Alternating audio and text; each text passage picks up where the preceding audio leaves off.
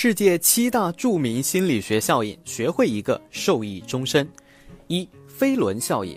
假期过后重新返回工作时，总是异常艰难。面对工作，总觉得提不起精神，效率低下，甚至还会焦虑和神经衰弱。有人说这是万事开头难的表现。飞轮效应的理论正支持了这一点。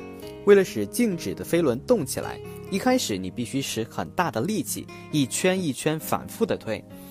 达到了某一个临界点以后呢，飞轮的重力和冲力会成为推动力的一部分。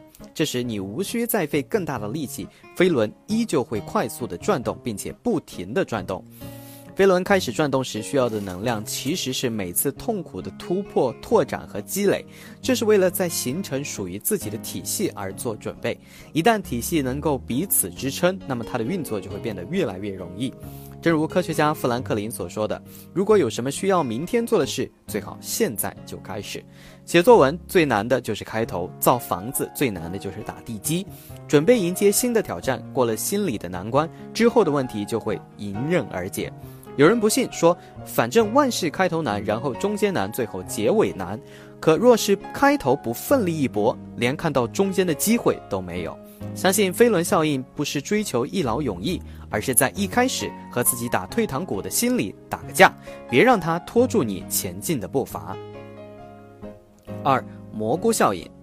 踏出舒适圈很难，很多刚刚开始工作的年轻人总觉得自己不受重视，打杂跑腿、端茶送水，还会受到很多的指责、批评，甚至待人受过，或者干脆被无视，任其自生自灭。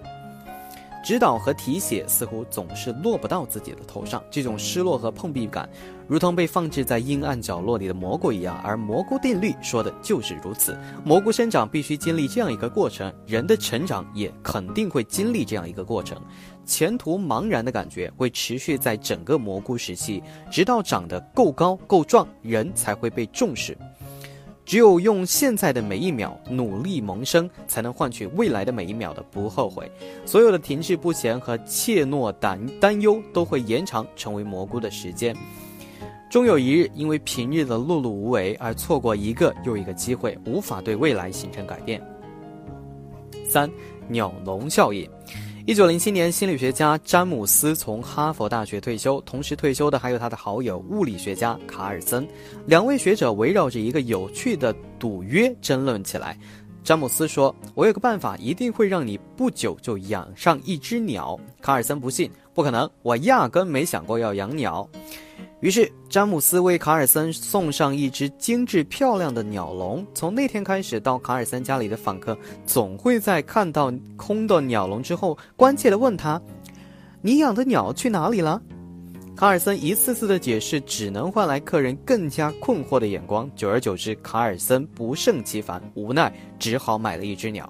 他被詹姆斯的鸟笼完完全全的控制住了，自我意识的消失，陷入了被别人操控的结果。因为别人送了一只鸟笼，所以养了一只鸟，这就是鸟笼效应。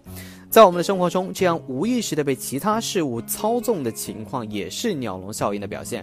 人们常常说自己要剁手，却仍不停地买着不需要的东西；为了凑单买的衣服，却常常要花费金钱和精力；为了搭配而大费周折。